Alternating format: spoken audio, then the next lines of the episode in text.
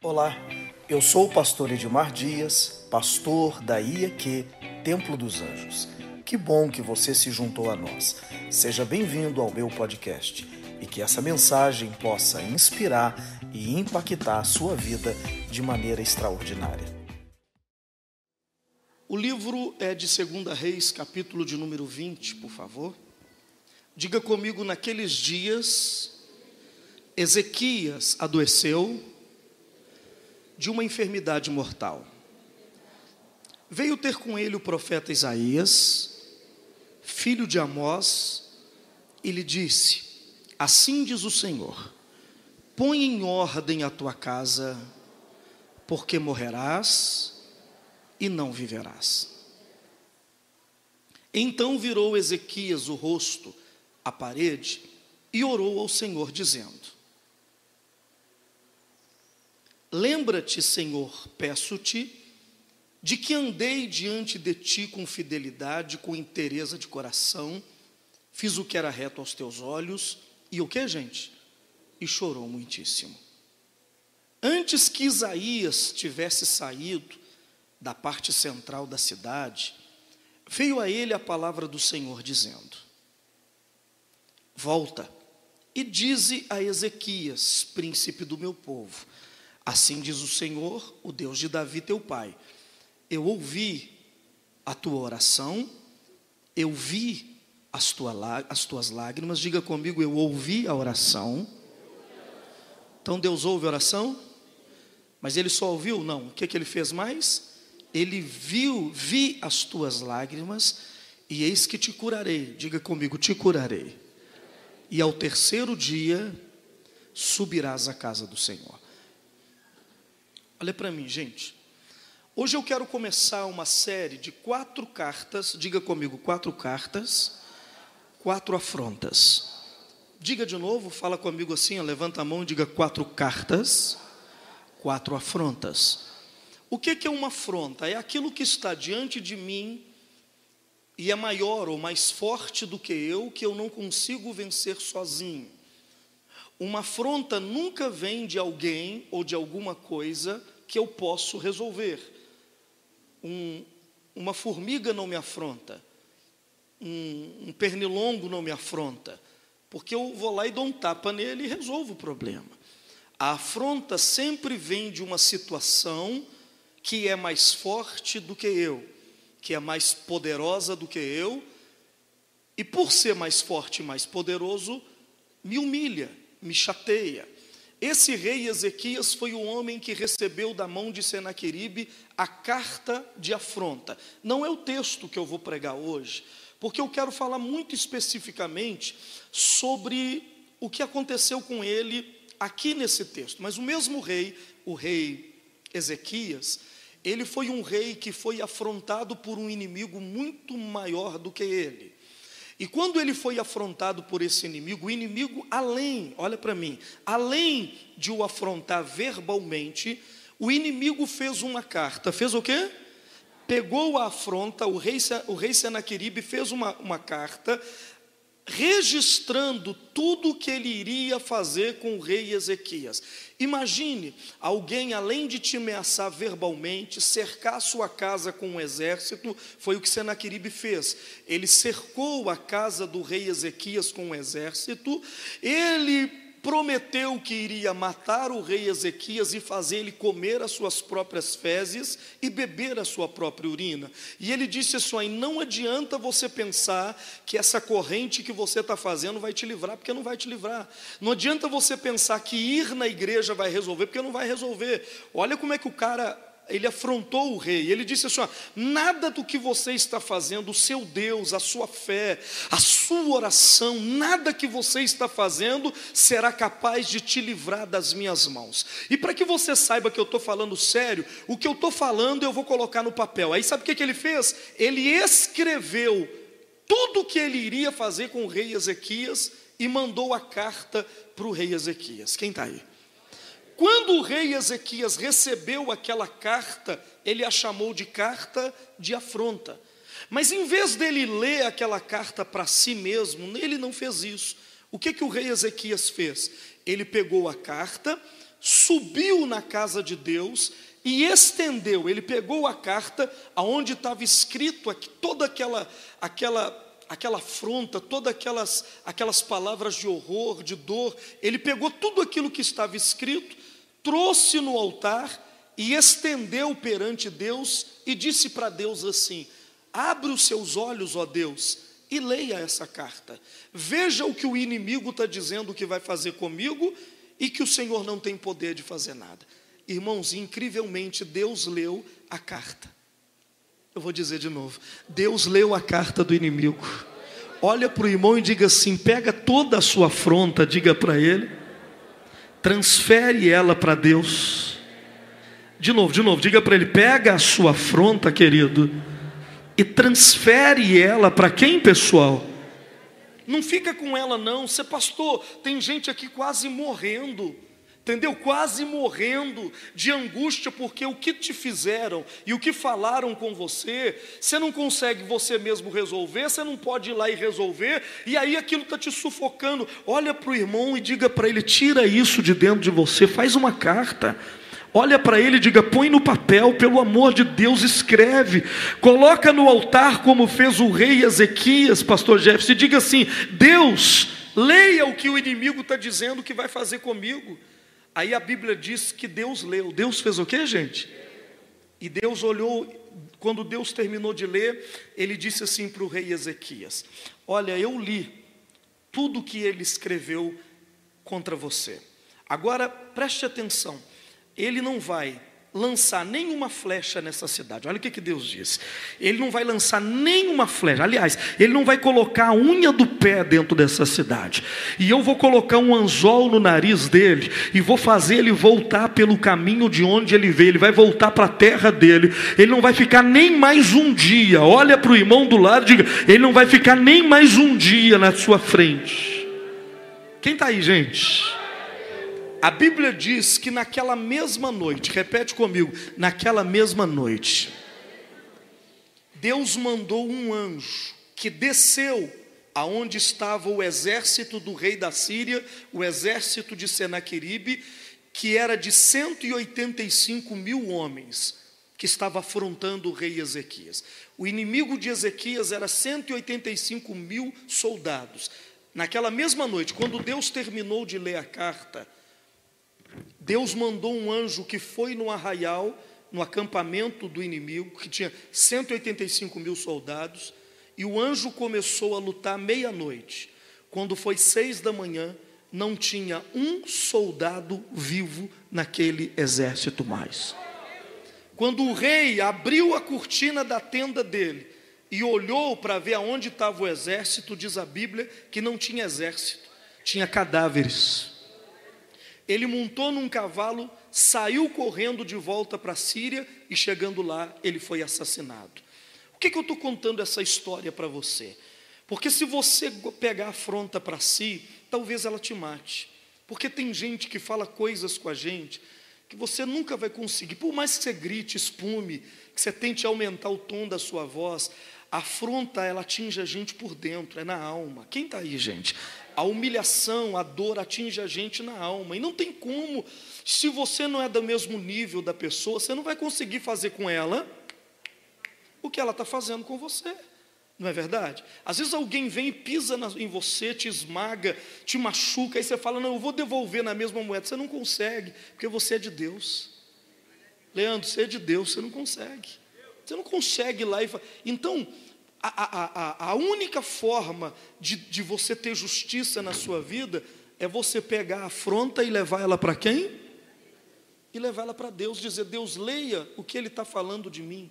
Eu tenho mania de fazer isso. Eu pego mensagem de WhatsApp, eu pego e-mail, eu pego mensagem que eles me mandam no Instagram, me ofendendo, me machucando. Eu, falo, eu fecho o olho e falo: Deus, lê isso aí. Deus, lê isso aí. Porque eu não tenho como passar pela tela desse telefone e ir lá fazer nada. Mas o Senhor tem. Mas o Senhor pode fazer. Quem está aí, levanta a mão e dá um glória a Deus. Então olha para o irmão e diz assim: quatro cartas, quatro afrontas. Hoje eu vou te dar a primeira carta, que é exatamente a saúde, a afronta na área da saúde. A afronta na área da saúde talvez seja aquilo que mais perturba a vida da gente, porque você com saúde, você corre atrás. Diga para o irmão do lado, diga, com saúde você corre atrás. Agora, e sem saúde? O que, que você faz? Você para. Se tirarem a saúde da sua casa, a saúde é um espírito, sabia? Existe um anjo que ele chama anjo da saúde. Esse anjo tem que estar sempre perto de você e na sua casa. Eu vou dizer de novo. Do mesmo jeito que tem um demônio que chama doença, existe um anjo que chama saúde. Esse anjo sempre visita a igreja nas quartas-feiras. Esse anjo da saúde é o que me mantém de pé há mais de 30 anos sem adoecer. Pastor, como é que o senhor ficou 30 anos sem adoecer?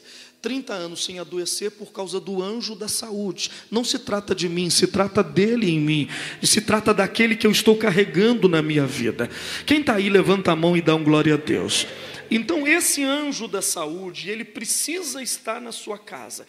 Se esse anjo da saúde sair, a afronta chamada doença entra. E se a afronta chamada doença entra, e a doença, ela é assim: você pode estar bem hoje e ela já está no seu corpo. Ela é enganosa. A doença é a coisa mais enganosa que existe. Porque você pode estar de pé, você pode estar bem, respirando, trabalhando e achando que não precisa desse culto. Você pode até achar que não precisa desse momento. E a doença já está escondida aí e você não sabe. Porque ela surge, ela só aparece no momento que ela sabe que você não vai ter forças para lutar contra ela. A doença é um espírito. Diga para quem está ao seu lado: a doença é um espírito. Para o outro irmão, diga para ele: a doença é um espírito.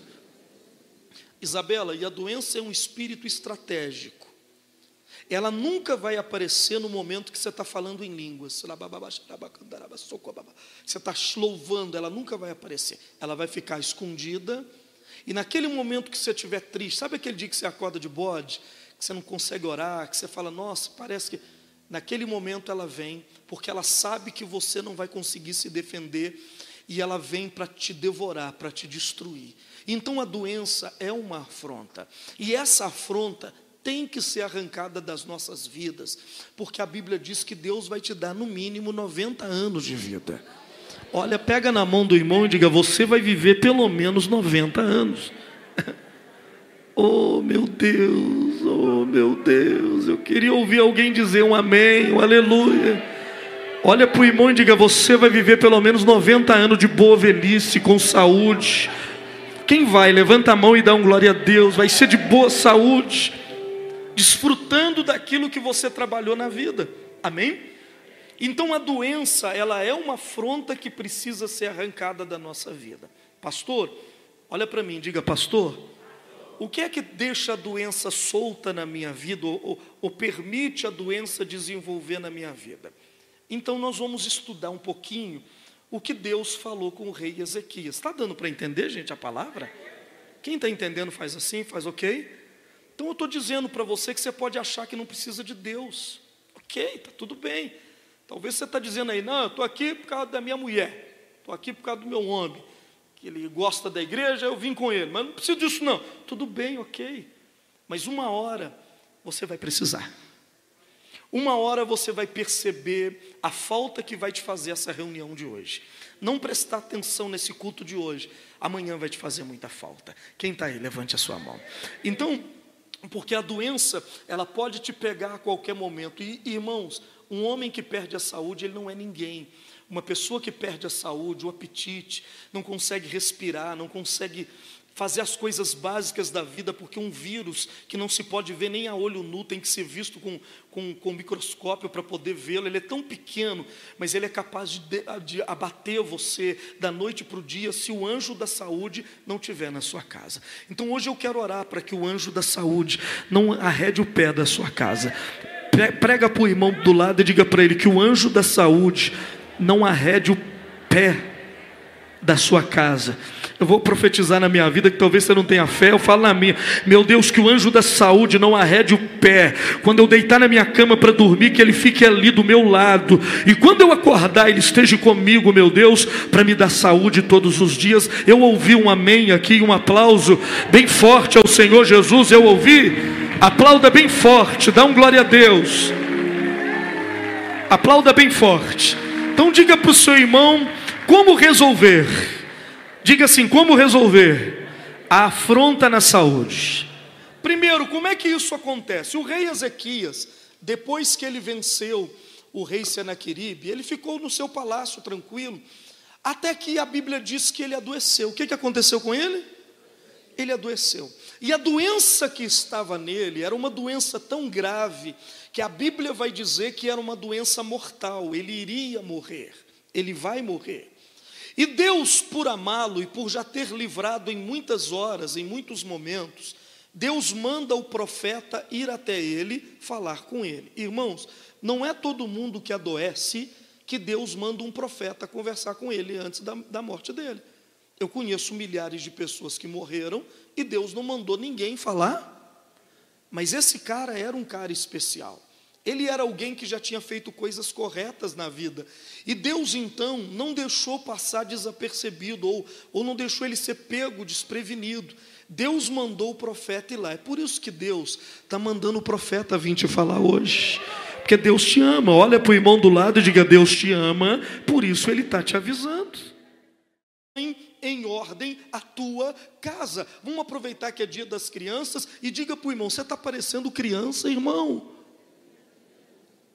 O que é uma vida fora de ordem? É uma vida desorganizada, é uma vida bagunçada. Isso vai gerar o espírito da doença, a semente da doença, ela cresce no meio da desordem. Eu vou dizer de novo: o espírito de enfermidade cresce no meio da desordem. Você já viu uma casa que tem doente organizado? Pensa. Você já viu, um, você já entrou numa casa onde tem alguém doente, um quarto onde tem alguém doente, que você entra e se sente bem? O cheiro é estranho. As coisas estão dispostas de maneira estranha.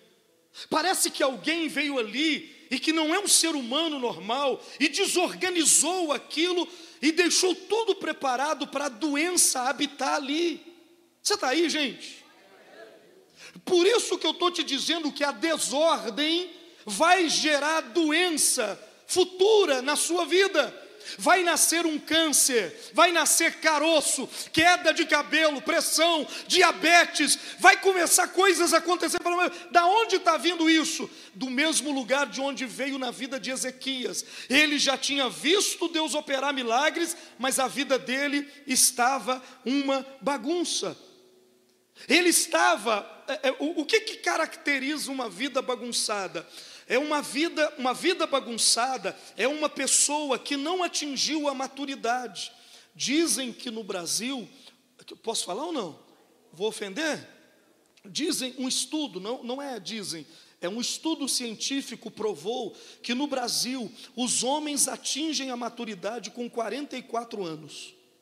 Até 44 anos eles são infantis, cresceram por fora, crianças por dentro. Cresceram por fora, crianças por dentro. Não assumem compromisso, não assumem responsabilidade. Qual é a maior preocupação de um homem de 35 anos? Ah, a tabela do Brasileirão, aonde meu time está. Qual que é a maior preocupação dele? Ele dá esperança para 10 moças, mas não assume compromisso com nenhuma. Quem está aí? Eu não ouvi quem está aí. Ele não sabe, o, o que, que eu estou tentando te dizer? Ele não consegue colocar os seus pensamentos em ordem. Ele não consegue colocar. E o que caracteriza uma criança é a bagunça. Aonde tem criança, tem bagunça. Por isso que os nossos cultos, veja, a gente não permite crianças pequenas ficarem aqui. Se ficam, se elas começam a agitar, vem um obreiro, pega ela e leva ela para a escolinha. Por quê? Porque eu não posso brigar com uma criança dela fazer o que é próprio dela. É próprio da criança querer brincar, querer gritar, querer se divertir. Só que esse ambiente aqui não é ambiente de criança, é ambiente de pessoas que já sabem aquilo que quer. Quem aqui sabe o que quer da vida? Levanta a mão e um glória a Deus. Uma criança é caracterizada por não saber aquilo que quer. Uma criança, você dá para ela uma boneca de manhã, ela apaixonou com a boneca. Mas se de noite ela vê uma colher de pau, ela joga fora a boneca e agora ela quer a colher de pau. Aí ela brincou com a colher de pau, de manhã ela acordou e ela viu qualquer outro objeto, já não serve mais nem a colher de pau e nem a boneca. Ela não, ela não sabe o que quer. Olha para o irmão e diz: Você parece uma criança. Diz para ele. Organiza a sua vida, diga para ele, organiza a sua vida. Ô gente, ô gente. Eu vou te pedir para fazer isso. Pega na mão dessa criança do seu lado e diga para ele: cresce pelo amor de Deus. Cresce pelo amor de Deus. Pirracento, fala com ele, pirracento não é assim? E a primeira pessoa com quem você faz pirraça é com Deus, não é? Deu alguma coisa errada na vida, você fala, não vou no culto hoje. Irmão pirracento, criancinha, o que, que Deus tem a ver com o que aconteceu no teu trabalho, na tua casa ou no teu dia? Não, não vou no culto, fiquei desanimado. Você devia parar de comer toda vez que alguém te fizesse raiva. Você devia parar de mexer na internet. Você devia parar de mexer nas coisas que você gosta toda vez que você se irritar. Mas isso você não faz, porque é típico de criança fazer pirraça. Quem está aí? Criança, ela muda o seu temperamento, independente, independente do que aconteceu, ela vai mudando o temperamento e as ações dela. Então, essa desorganização de uma criança na vida de um adulto vai produzir enfermidades. Eu estou falando profeticamente. Eu vou dizer de novo: essa falta de organização de pensamentos, de sentimento. O que é organizar pensamentos? É você aceitar o que acontece, o que é, é. Né? E criança tem a mania de ficar criando uma, uma, um mundo que não existe. Irmãos, você precisa lutar com aquilo que está acontecendo, não com aquilo que não está acontecendo e que talvez nunca vá acontecer. A sua maior preocupação é o que não está acontecendo e que talvez nunca vai acontecer. É isso que está te perturbando. Mas aquilo que está acontecendo debaixo do seu nariz, aquilo que está acontecendo dentro da sua casa, o que está acontecendo na sua vida, você evita até comentar, você evita até conversar. A realidade não aceita a realidade. Criança não aceita realidade. Criança, eu vou dizer, criança não aceita a realidade. Ela vive no mundo de conto de fadas, no mundo de fantasia, que a pessoa criou e diz: esse aqui é o que eu quero. Não acontece o que eu quero, então eu vou viver uma fantasia. Eu estou te dizendo, Põe em ordem a tua vida. Olha para o irmão do lado e diga: põe em ordem a tua vida. Paulo disse isso em Coríntios. Põe para mim, por favor. 1 Coríntios 13, 11. Diga comigo: quando eu era menino, falava como menino, sentia como menino e pensava como menino. Menino tem três características: ele tem fala própria, diga comigo, fala própria. Ele tem a sua maneira própria de sentir e de pensar. Diga, ele fala, sente e pensa de maneira diferente de um adulto. Quem está aí? Você já conversou com um adulto que não cresceu? Quem já? Primeiro que não tem jeito de conversar. Vai confrontar alguém que está errado e ele é uma criança. Confronta ele para você ver. Ele vai gritar. Ah! Mas por que, que ele está gritando? Porque ele não quer discutir o assunto. Olha para o irmão e pergunta para ele: é assim que você faz? Dá soco na parede? Fulano, foi você que fez isso aqui? Ah! Ah! O que, que você está gritando? Não, é porque ele não quer discutir o assunto. E ele quer pegar um outro, ele quer pôr o seu foco em outra coisa. Criança tem a sua maneira própria de pensar. Quem está aí? Ela não, ela não pensa como um adulto. Criança, nada para ela é grave demais. Você já percebeu isso? Sim ou não? Você viu o que você fez? Ué, o que, que tem? Fiz nada demais, não? O que, que eu fiz de errado? Fiz nada de errado, não. Não, mas você, você parece. Não, larga do meu pé. Porque criança tem a sua maneira própria de pensar. Ela não enxerga a gravidade das ações. Você está aí, gente? Será que está tendo proveito o que eu estou falando aqui ou não? essa desorganização de você ser adulto, mas pensar como criança, vai gerar aquilo que Deus falou com Ezequias: coloque em ordem na sua casa, porque essa doença nasceu na desordem. A doença nasce no caos dos pensamentos, pensamentos desorganizados, gente desorganizada na cabeça. Você está aí, gente? Você tem que definir muito bem, muito claro o que você quer, mesmo que a vida aqui agora não esteja do jeito que você quer, mas pelo menos aqui tem que estar bem claro o que você quer. Você está entendendo? Ah, pastor, mas olha o que, que eu estou enfrentando, mas o que, que você quer? Você quer lá na frente de que forma? Não importa o jeito que está aqui agora. Você tem que ser muito claro nos seus pensamentos e nos seus objetivos. Irmãos, é, eu aprendi com Deus, eu sempre quis ter uma igreja maior, uma igreja grande. Eu sempre quis ter uma igreja grande. Mas eu nem sempre tive uma igreja grande. Na maioria das vezes, a minha igreja, eu passei a maior parte do meu tempo numa pequena igreja. Eu comecei numa igreja menor do que essa, essa plataforma ali de cima do altar. Cabia umas poucas pessoas, num três banquinhos que tinha. Eu passei a maior parte do meu tempo com a minha realidade contrária àquilo que eu queria mas eu sabia o que eu queria. Eu não fiquei frustrado, eu não fiquei xingando, brigando, ou desistindo, ou pecando, ou fazendo da minha vida um, um, uma ruaça, porque a minha realidade era diferente do meu pensamento. Eu sabia o que eu queria, eu sabia para onde eu estava indo, eu sabia aonde eu queria chegar. Então eu sabia que a realidade do momento iria mudar e iria acompanhar o meu pensamento, porque eu li na Bíblia que aonde está o meu coração, ali estará também o meu tesouro. Aonde eu coloco o meu coração, ali vai estar toda a minha vida. Eu vou repetir: aonde eu coloco o meu coração, ali vai estar toda a minha vida. Se o meu coração estiver aqui, vai o meu corpo, tudo meu vai estar aqui. Mas se o meu coração estiver lá, eu posso até estar aqui, mas eu vou para lá, para onde está o meu coração. Quem está aí, levanta a mão e dá um glória a Deus.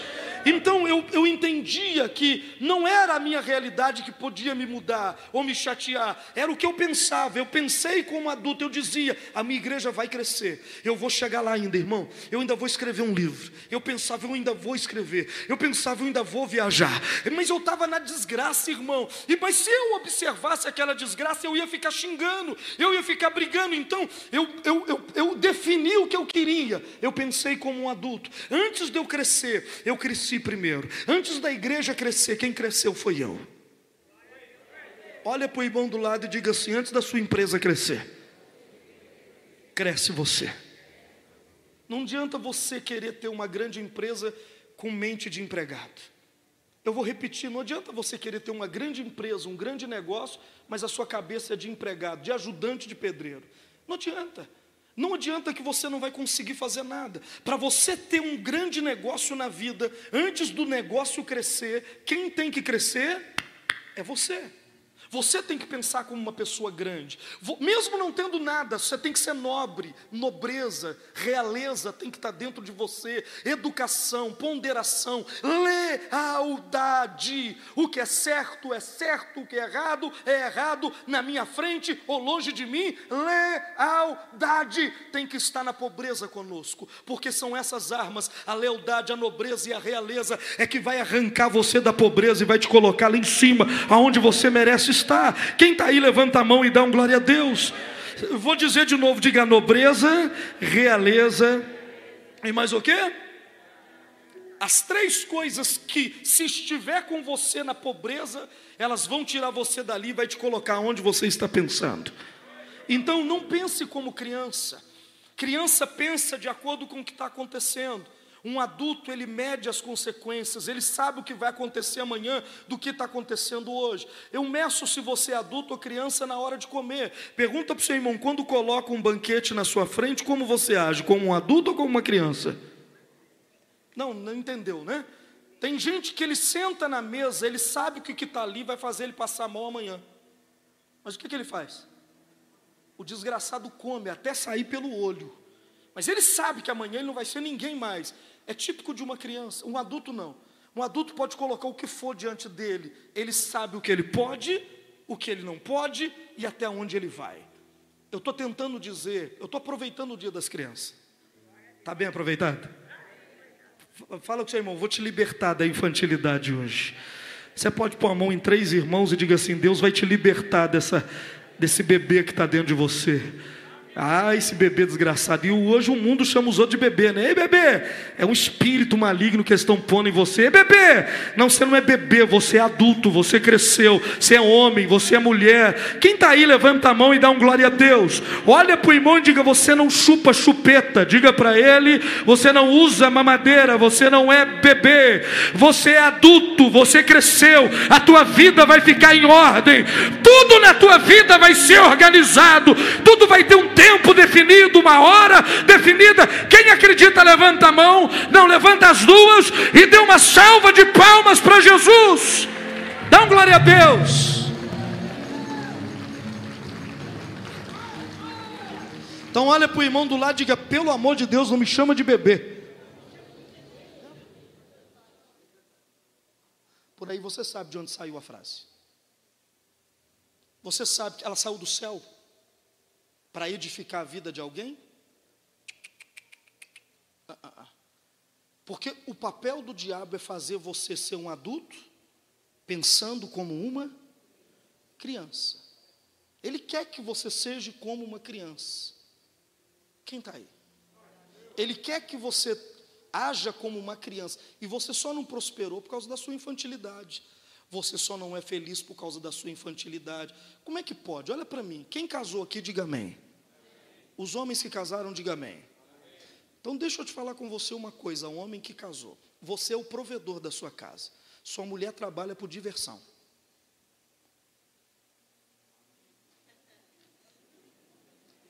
Eu vou ouvir alguma coisa? Eu vou dizer de novo. Irmão, a sua mulher tem que trabalhar por diversão. Provedor da casa é uma eu ouvi falar de homem que quase mata a mulher, se não pegar o dinheiro dela e não colocar na mão dele. Põe o dinheiro na minha mão, porque eu tenho que pagar as contas. Você ficou louco? Você ficou louco? Você não entendeu o princípio bíblico que diz que o homem é o provedor da casa, a mulher é a rainha do lar? Ela não tinha que fazer nada e você tinha que cobrir ela de diamante. Mas ela gosta de trabalhar, então é para a diversão dela.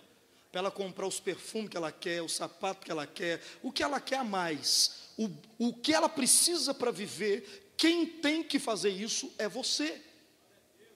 Quem está aí? Não, os, os homens sumiu. Não, você percebeu que os homens sumiu tudo? Eu queria ouvir um glória a Deus, um aleluia. Olha, homem precisa crescer.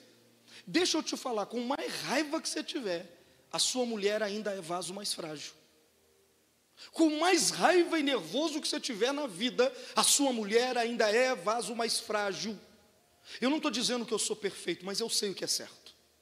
Eu não estou dizendo que eu pratiquei isso a minha vida inteira, mas eu sei o que é certo. E estou pronto a viver, aprender e a praticar isso. Aliás, quando você passar dos 40, você vai virar gente. Quem daí? Não importa, mas ela fez, ela fez e você vai abaixar a voz para falar com ela.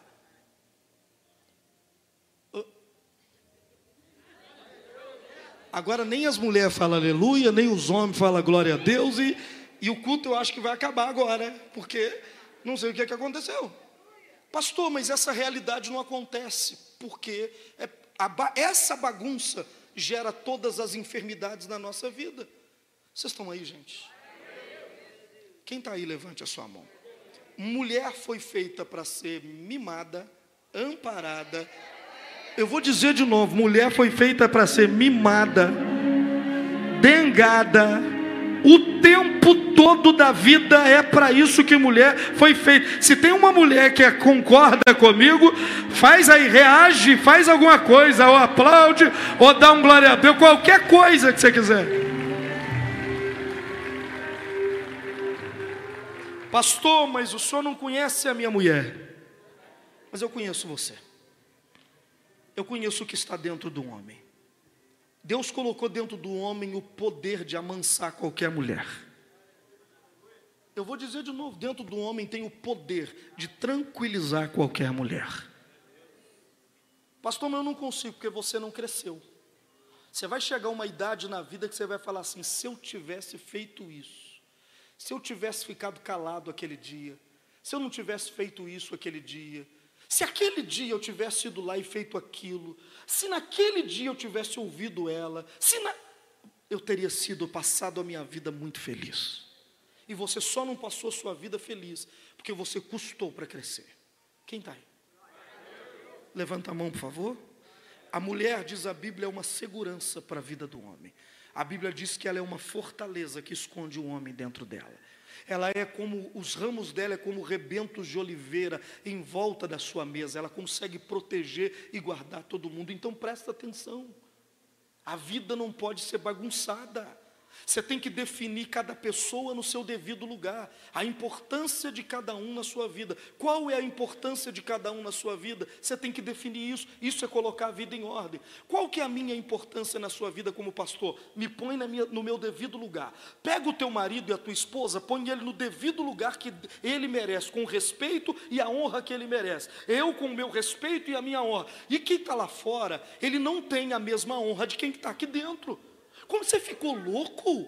Você está tratando pessoas que não têm honra com a honra que você deveria dar a quem está aqui dentro da sua casa, da tua família. Você ficou louco?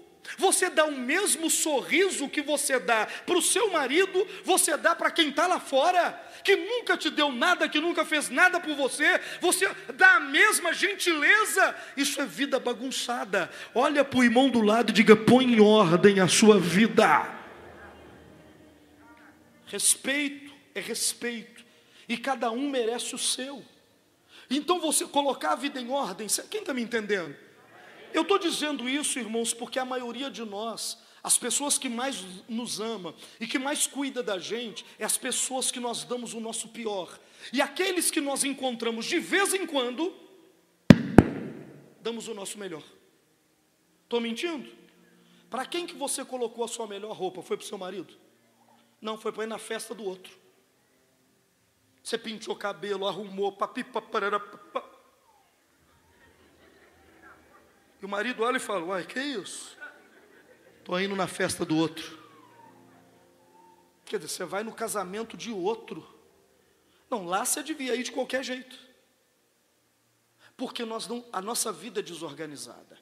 O nosso, nós damos, a, a, a, nós não colocamos as pessoas no seu devido lugar dando respeito a quem merece o tal respeito, honra para quem merece essa honra.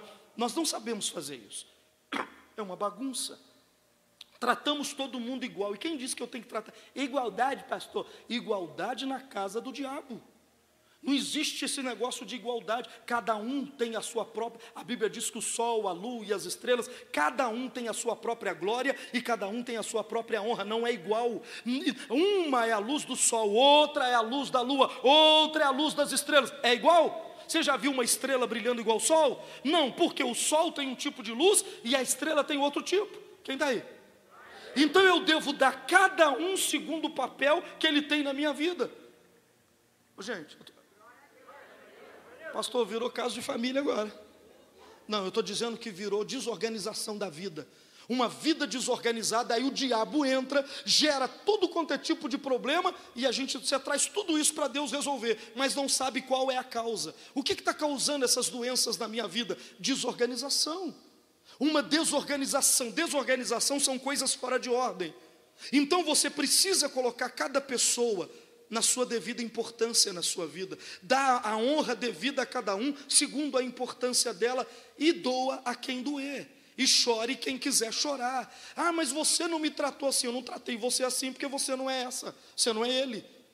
Está tá entendendo? Ah, mas você está me tratando frio demais. Estou te tratando frio porque você não é fulano, você não é Beltrano, você não é. Se você fosse essa pessoa, eu ia te tratar do jeito que ele merece ser tratado. Esse é o tratamento que eu vou te dar. Pastor, mas e aí? E aí que a sua vida entra em ordem. E você não morre. Põe em ordem para não morrer. Olha para o irmão do lado e diga: põe em ordem para não morrer. Quem está aí? Estou ajudando ou estou atrapalhando? Levanta a mão a quem eu estou ajudando hoje. Pergunta para o seu irmão: já libertou do bebê que está dentro de você? Ele vai sair hoje em nome de Jesus. Vou dizer de novo: ele vai sair hoje em nome de Jesus. Isaías capítulo 3, por favor. Já vou terminar. É quase um culto de doutrina, né? É quase uma doutrina. Isaías capítulo 3. Diga comigo, porque eis, eis que o Senhor dos exércitos tira de Jerusalém. Eu quero que você leia com calma. Se você não lê, eu não vou. Eu não, se você não lê comigo, eu não vou pregar sobre isso. É muito sério para uma desatenção. Leia comigo. Porque eis que o Senhor, o Senhor dos exércitos, tira de Jerusalém e de Judá. O que, que ele vai tirar de Jerusalém e de Judá? Anote. O sustento. Mas o que? O apoio. Todo o sustento de quê? De pão. E todo o sustento de quê? Como é que Deus vai tirar de Jerusalém o sustento e o apoio? o sustento de pão e o sustento de água. Olha o verso 2. Deus vai tirar o valente, o guerreiro, o juiz, o profeta, o adivinho e o ancião. Olha o que, que Deus está dizendo. Se eu tirar o homem valente, o profeta, o juiz e o ancião, eu estou tirando do meio de vocês o sustento, o apoio a comida e a água. Quando eu não sou um homem valente, quando eu não ajo como um juiz, um adulto, como eu não ajo como um guerreiro, está cortado o sustento, a comida, a água, o sustento e o apoio. Como é que, como é que Deus vai fazer? Vocês estão aí ou não? Como é que Deus vai fazer para tirar o sustento de pão, o sustento de água e o apoio de Jerusalém. Ele vai tirar o homem valente. Tirando o homem valente, acaba o apoio, acaba o sustento, acaba a comida, acaba a água. Continua comigo, por favor. Ele vai tirar mais quem? Vai tirar mais gente. Ele vai tirar o capitão de 50, o, o homem respeitável, ele vai tirar o conselheiro, o hábil entre os artífices, o encantador e o perito. Verso 4 e dar-lhe-ei meninos por príncipes, e crianças governarão sobre eles. Olha o que, que Deus está dizendo. Se eu tirar o homem sério, se eu tirar o adulto, se eu tirar o homem que pensa, o conselheiro, se eu tirar o homem que toma decisões, o juiz, e colocar as crianças para governar, eu tiro de Jerusalém a riqueza, a comida, a água, o sustento, o apoio, eu tiro tudo. Quem está aí? Quando numa casa, em vez de ser um casal governando, é duas crianças, essa casa não tem sustento, não tem apoio, não tem comida, não tem água e não tem prosperidade, porque são duas crianças. É uma maldição ter uma criança governando um país. Deus disse: quando eu quiser atrapalhar a vida de vocês, eu vou tirar o. Deus quer destruir essa igreja, sabe o que, que ele faz? Ele tira o pastor Edmar daqui e põe um outro pastor. Só que esse pastor é como uma criança. Esse pastor que está governando e que é como uma criança, ele, ele não consegue trazer. Você já viu uma criança levar pão e leite para casa no fim do dia? Você já viu uma criança pagar água? Pagar conta? Pagar aluguel? Não, uma criança não faz isso. Então Deus disse o seguinte: o dia que eu quiser amaldiçoar você, eu vou colocar uma criança perto de você. Eu vou colocar alguém que cresceu, mas ele age como uma criança. E eu acabo com a sua vida. Quem está aí? Eu vou dizer de novo: o dia que Deus quiser te amaldiçoar, Ele vai pegar uma pessoa bonita, adulto, bonito, e vai colocar perto de você. Você vai falar: nossa, que presente. Só que essa pessoa é como uma criança. E uma criança não consegue trazer paz para ninguém. Uma criança não traz apoio para ninguém. Você já ficou perto de alguém que você não sente apoiado? Que você sente sozinho? Nossa, estou aqui, mas sabe por quê? Porque essa pessoa que está do seu lado, do seu lado é uma criança. Um homem traz apoio, uma mulher traz apoio, traz sustento, traz estabilidade. Uma criança não sabe fazer isso. Então, é uma grande maldição ter um adulto agindo como uma criança. Pega na mão do irmão e diga: é uma grande maldição ter um adulto agindo como se fosse criança. Ciumento. Que características de criança? Ciumento, pirracento. Mais o quê? Hã? Reclamão, murmurador. Mais o quê? Vai, gente, ajuda. Característica de uma criança: bagunceiro. Mais o quê? Lambão. Mais o quê? Temoso. Mais o quê? Mimado. Mais o quê? Bagunceiro. Mais o quê? É a sua característica quando você age como uma criança. Eu estou mentindo? Tem jeito de conversar sério com uma criança? Quando você está num assunto sério, ela lembra de um negócio que não tem nada a ver com o assunto. Você fala, não tem jeito de conversar com você não. Não, não tem jeito. Você está falando de pau, a pessoa vem com pedra. Aí você muda para pedra, ela fala, não, mas e as estrelas? Você viu? Você viu as estrelas? tô... Criança. Criança. Você não chega a lugar nenhum. Põe a mão no ombro do irmão e diz assim: põe em ordem a sua vida. Pastor, pergunta para mim assim, pastor, o que é que vai nascer da desordem? doenças. Doenças são geradas na desordem, no caos. Quando a vida é desorganizada, enfermidades são geradas. O rei Ezequias estava doente de uma doença mortal. A doença era o quê? E Deus falou com ele assim: é por causa da desordem da sua vida. Sua vida está uma bagunça, suas emoções estão uma bagunça, sua vida financeira está uma bagunça. Quem está aí? Estou chateando vocês? Você, a, a, Ezequias, põe em ordem a tua casa. Aí o que, que ele fez? A Bíblia diz que ele pegou a afronta, né? Aquilo era uma afronta. Ele virou o rosto para a parede e começou a orar e a chorar. E aí ele lembrou de tudo aquilo que ele fez certo. Ele, e ele, naquela oração, ele fez promessas de voltar a fazer aquilo que é certo. Por isso que ele lembrou das coisas boas que ele fez no passado. E ele disse: Deus, eu vou voltar a fazer essas coisas boas. E ele chorou muitíssimo. Ele disse: Me dê a oportunidade de voltar a fazer o que é certo. Me dá a oportunidade. E a Bíblia diz que Deus disse para o profeta: Volta lá e diga para ele que eu vi a promessa dele, eu ouvi a oração dele, eu ouvi ele dizendo que vai colocar as coisas em ordem, eu vi as lágrimas dele e eu vou dar para ele mais 15 anos de vida. Olha para o irmão do lado e diga: você pode ter um período de muito sucesso depois de hoje, se você começar a colocar a sua vida em ordem. Quem está aí, levanta a mão. Você pode aplaudir Jesus bem forte.